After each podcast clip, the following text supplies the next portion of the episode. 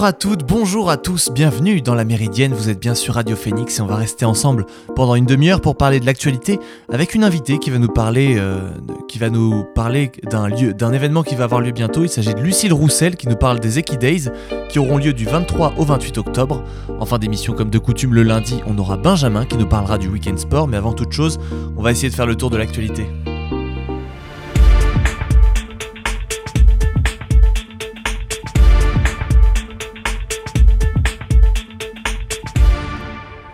Hier, une journée d'émotion à Paris, nous l'évoquions jeudi dernier, c'était les 60 ans du drame du 17 octobre 1961, où sont morts des centaines d'Algériens lors d'une manifestation. La journée a commencé par un geste symbolique avec le préfet de police de Paris, Didier Lallemand, qui a posé une gerbe sur le bord de la Seine après une minute de silence. C'est la première fois qu'un préfet de police de Paris le fait. Selon les autorités, au moins 1800 personnes ont manifesté dans la capitale en scandant 17 octobre crime d'État et ouvrez les archives de Paris à Alger. Samedi, Emmanuel Macron avait qualifié cet événement comme un crime inexcusable pour la République. L'ambassadeur de France en Biélorussie, Nicolas de Bouyan de Lacoste, a été obligé par le gouvernement biélorusse à quitter le pays. Cette annonce a été faite dans un communiqué, sans expliquer pourquoi cette décision avait été prise. D'après plusieurs médias locaux, il aurait été expulsé pour ne pas avoir adressé ses lettres de créance à Alexandre Loutchenko, le président biélorusse. La France, à l'instar d'autres pays de l'Union européenne, n'a pas reconnu les résultats de la présidentielle d'août 2020 qui ont accordé un sixième mandat à Loutchenko et ont suscité durant plusieurs mois des manifestations massives sans précédent. Facebook a annoncé la création de 10 000 emplois en Europe pour développer le métavers. Le métavers sera une sorte de doublure numérique du monde physique et sera accessible via Internet. Un univers en ligne donc dans lequel les utilisateurs interagiront dans des espaces virtuels partagés. C'est Laurent Soli, PDG de Facebook France et vice-président de l'entreprise en charge de l'Europe du Sud, qui l'a annoncé, en plus de cette création d'emplois, en indiquant qu'il ne disposait pas encore de chiffres précis de nouveaux emplois créés en France. Il dit chercher des ingénieurs, des chercheurs et des développeurs dans ce que Laurent, euh, Soli appelle un vote de confiance pour l'Europe. En Birmanie maintenant, une réaction attendue de la part de la junte militaire au pouvoir depuis le putsch du 1er février. Ils ont annoncé la libération de quelques 5000 prisonniers qui ont protesté contre le coup d'État de l'armée. Cette décision intervient quelques jours après que le général Ming Wang Leng ait été exclu du prochain sommet de l'ASEAN. Pour rappel, après une décennie de démocratie en Birmanie, l'armée s'était soulevée, provoquant une vive contestation dans le pays. Contestation très durement réprimée avec plus de 1100 civils tués et quelques 7000 personnes en détention. Ce lundi, le ministre de l'économie Bruno Le Maire a déclaré qu'il restait du travail à faire pour diffuser le chèque carburant pour compenser la hausse des prix. Il s'est en tout cas prononcé plus favorablement à un chèque carburant plutôt qu'à une baisse des taxes sur le gasoil et l'essence. A noter que le gouvernement avait mis en place le mois dernier un chèque énergie de 100 euros pour 6 millions de ménages et a prévu pour février prochain un plafonnement de la hausse des prix de l'électricité. Enfin, en réaction à cette hausse des prix des énergies, on constate une montée de la colère et le retour des manifestations des Gilets jaunes. Ils étaient hier une soixantaine sur le rond-point du Décathlon de Mondeville pour manifester, un lieu qui avait déjà été investi lors du premier mouvement il y a trois ans. Ils attendent justement un mouvement fort de la part du gouvernement pour leur pouvoir d'achat, sans quoi ils se disent prêts à renouveler la démarche chaque week-end. Voilà pour le tour de l'actualité de la matinée. Je vous propose maintenant une entrevue que j'ai pu mener vendredi dernier avec Lucille Roussel, déléguée départementale à la filière équine, qui nous raconte la culture du cheval dans le Calvados et nous présente les Equidays, un événement qu'elle souhaite incontournable dans le département. Lucille Roussel, bonjour. Bonjour. Alors vous êtes déléguée départementale à la filière équine et vous présentez les Equidays du 23 au 28 octobre. Parlez-nous un petit peu de cet événement qui met l'aspect culturel mais aussi l'aspect sportif autour du, autour du cheval. Oui, donc en fait les Equidays c'est bien du samedi 23 au jeudi 28 octobre, c'est pendant les vacances scolaires. Ce sont six jours d'animation qui regroupent une centaine d'animations sur le territoire un village itinérant qui passera par six villes du département, donc dans l'ordre Caen, Bayeux, Vire, Falaise, Lisieux et Deauville, qui est la nouvelle ville itinérante pour cette année 2021. On a donc ce village qui est ouvert de 14h à 17h30 tous les jours. Et à partir de 17h30, la grande parade débute depuis le village et déambule pendant une heure en cœur de ville. Euh, le Calvados, euh, c'est une terre de cheval très importante. Euh, il y a énormément de choses qui se font autour, autour de la filière équine. C'est important pour vous de diffuser cet événement dans l'ensemble du département en réunissant plusieurs villes euh, autour de cela Oui, parce que c'est vrai que donc euh, un de nos objectifs principaux, c'est de vraiment mailler l'ensemble du territoire. Donc que ce soit par les animations qui vont se, qui vont permettre à chacun de découvrir un haras, une randonnée, d'aller faire un tour en calèche ou de profiter d'une balade à la plage, et euh, également de pouvoir fédérer les acteurs autour de ce projet et de permettre en fait une émulsion de tous ces acteurs autour, euh, autour des équidèses. Et il faut dire aussi que euh, le département a lancé un plan cheval en 2017, donc qui court jusqu'à 2021 donc cette année. Donc on, est en train de finaliser euh, le bilan du plan cheval sur les trois dernières années. Et il y a quatre grands axes de développement. Donc l'aménagement du territoire essentiellement sur les chemins de randonnée équestre par exemple. Le développement de la pratique de l'équitation pour tous les publics. Donc pour les collégiens, les personnes en situation de handicap, le soutien aux manifestations sportives, etc. Euh, le développement pour tout ce qui concerne la recherche et la santé équine, et le dernier axe étant la diffusion des richesses culturelles autour du cheval.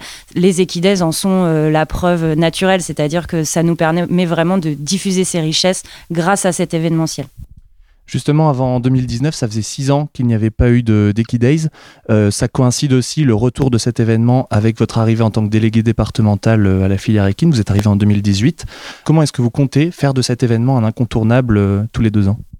Bien écoutez, on essaye, de, continuer sur la lancée qu'on s'est donnée en 2019, à savoir dans un premier temps garder la genèse des équidèses qui ont eu lieu de 91 à 2013 avec toutes ces animations sur le territoire qui permettent à chacun de découvrir toutes les facettes du cheval, mais également euh, on avait vraiment une envie de retourner au cœur des territoires pour aussi retoucher les familles et les néophytes, puisque le but étant euh, d'essayer de populariser davantage le cheval. Et grâce à ce village finalement on se différencie des premières éditions qui ont eu lieu de 91 à 2013 et euh, on crée une rupture avec ces, avec ces premières éditions.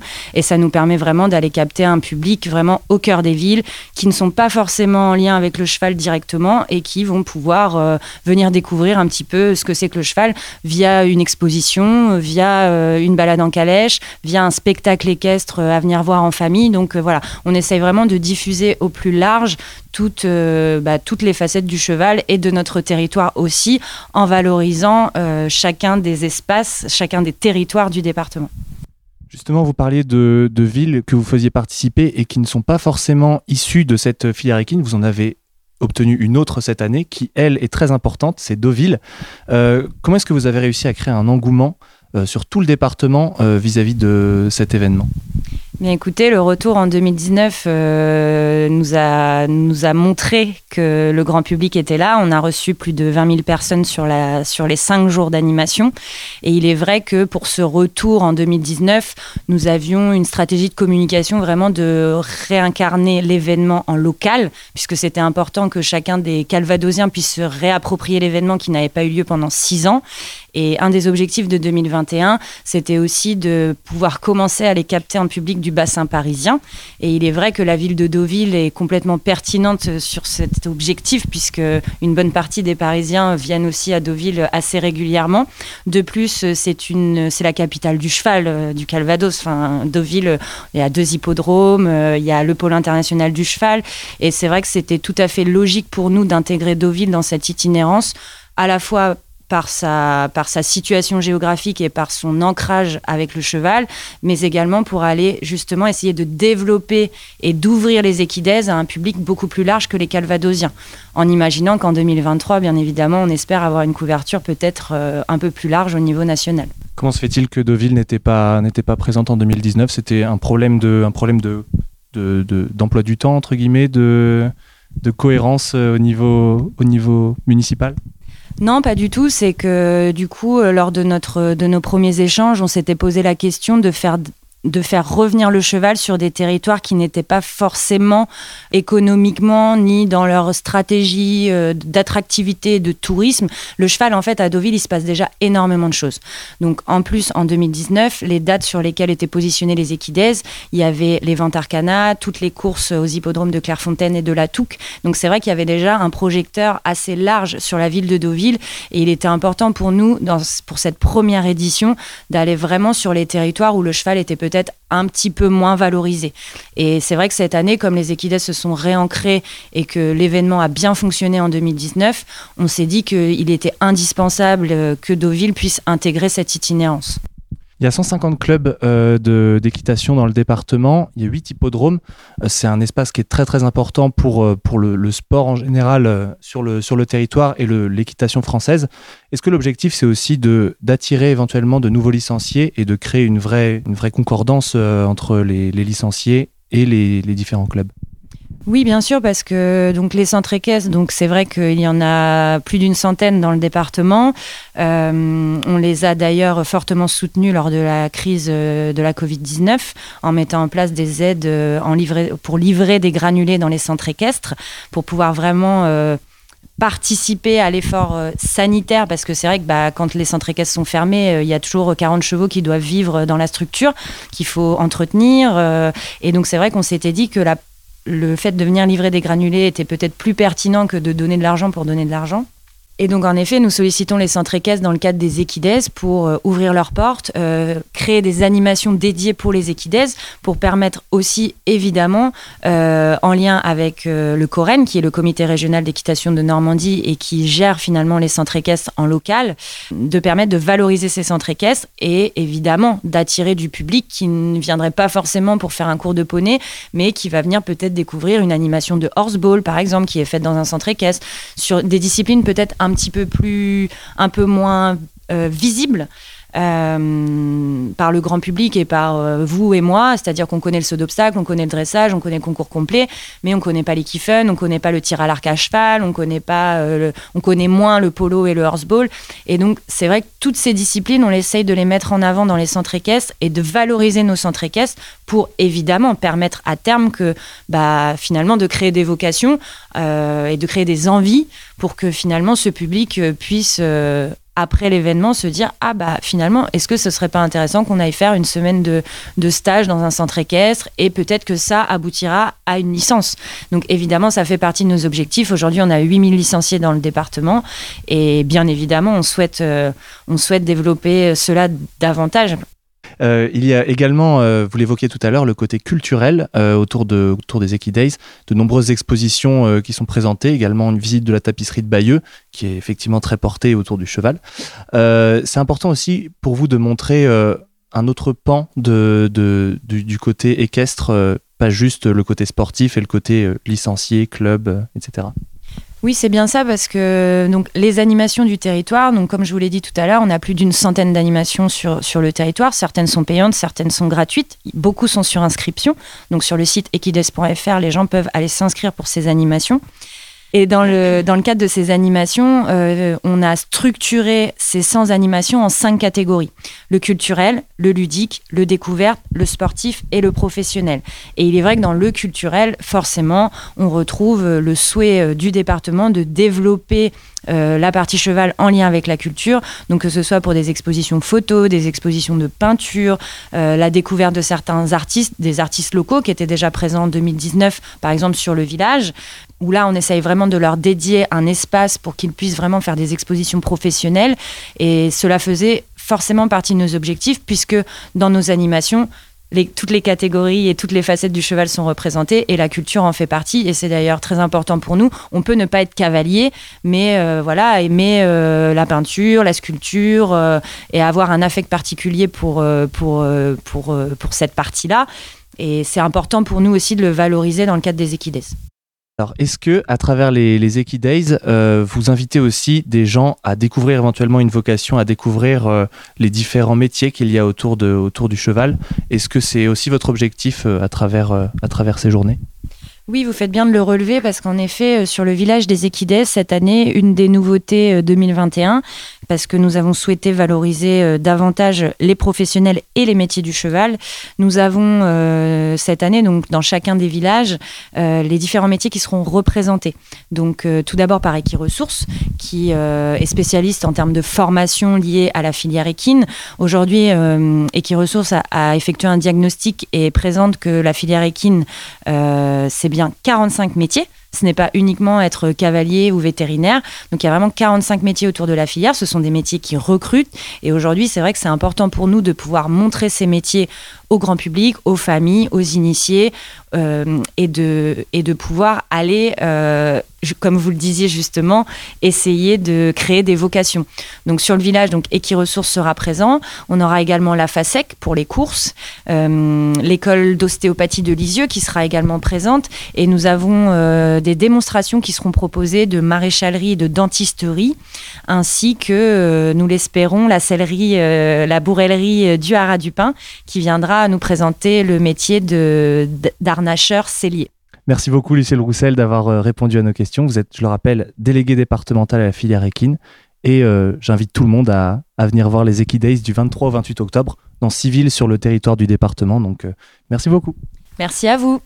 Merci encore à Lucille Roussel de m'avoir accueilli dans la maison du Calvados pour évoquer les Equidays qui, je le rappelle, auront lieu du 23 au 28 octobre avec un grand nombre d'animations et je le rappelle également, un village qui passera à tour de rôle dans les villes de Caen, Bayeux, Vire, Falaise, Lisieux ou encore Deauville. Et avant de passer à la suite, je vous propose qu'on s'écoute un titre de Future Pello intitulé United. On se retrouve tout de suite sur Radio Phoenix.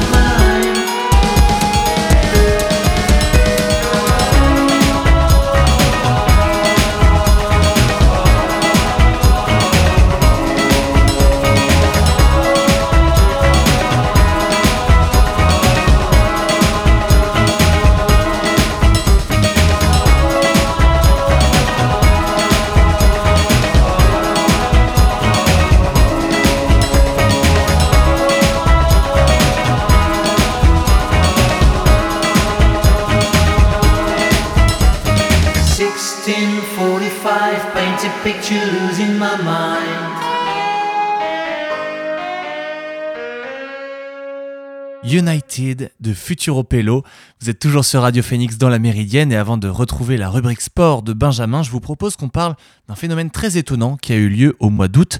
Les Américains l'appellent le Big Quit ou Great Resignation. Cette grande démission désigne la vague d'employés qui quittent en nombre leur travail aux États-Unis. Ils ont été plus de 3,4 millions à remettre leur lettre de démission en août, d'après les dernières statistiques du département du travail publiées mercredi 13 octobre.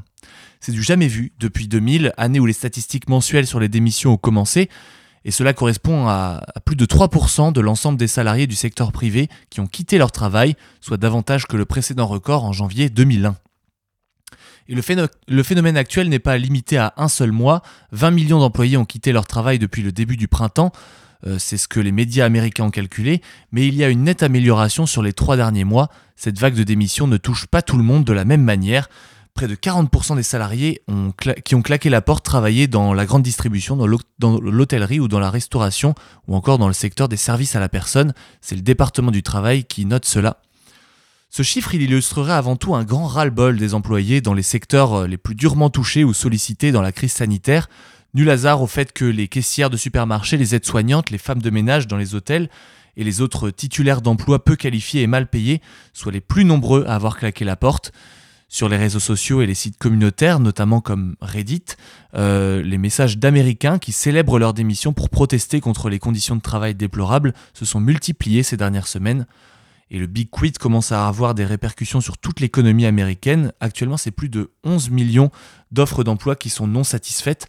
La grande question, elle est de savoir si, c'est la tendance d'un marché du travail aux nombreuses, opportunités, aux nombreuses opportunités qui va se confirmer sur le plus long terme, ce qui pourrait amener l'économie américaine dans une situation proche du plein emploi. Mais tous les employeurs ne sont pas encore prêts à se plier en quatre pour attirer les employés et cherchent d'autres moyens pour compenser le manque de personnel. Dans l'hôtellerie, par exemple, plusieurs chaînes interrogées euh, par le Wall Street Journal ont indiqué qu'ils avaient décidé de rogner sur certains services. Euh, moins de choix au petit déjeuner, des chambres refaites, moins souvent, ou encore des terminaux électroniques pour s'enregistrer au lieu des réceptionnistes. Des patrons de bars cherchent aussi à remplacer des serveurs par des tablettes sur lesquelles les clients peuvent passer commande, et ce sera probablement l'une des grandes batailles de cette sortie de crise aux États-Unis. Est-ce qu'elle permettra de voir une amélioration des conditions de travail ou alors à une mutation du travail via l'utilisation de nouvelles technologies? Vous écoutez La Méridienne sur Radio Phoenix. Avant de terminer cette émission, je vais laisser la main à Benjamin, notre chroniqueur sport, qui passe en revue l'actualité sportive du week-end.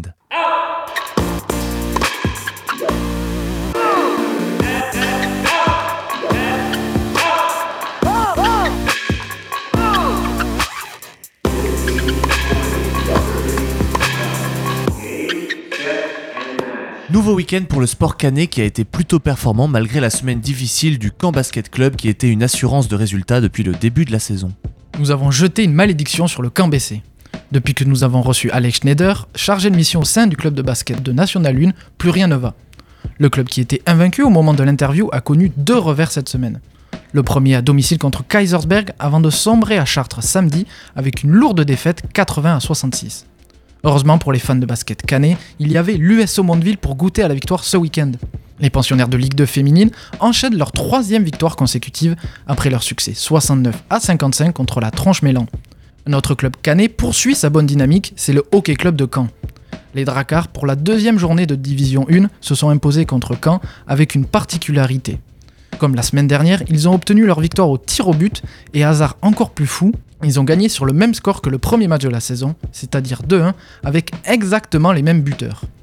Un petit exploit, mais loin du vrai exploit du week-end qui s'est joué au football. Dans le cadre de la Coupe de France, l'ASPTT Caen, pensionnaire de Régional 1, a éliminé le club d'Avranches, pensionnaire de National, soit trois divisions au-dessus du club canet.